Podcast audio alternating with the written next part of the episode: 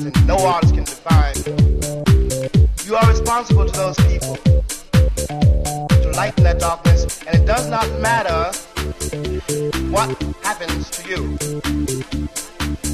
You are being used in the way a crab is useful, the way sand certainly has some function. It is impersonal.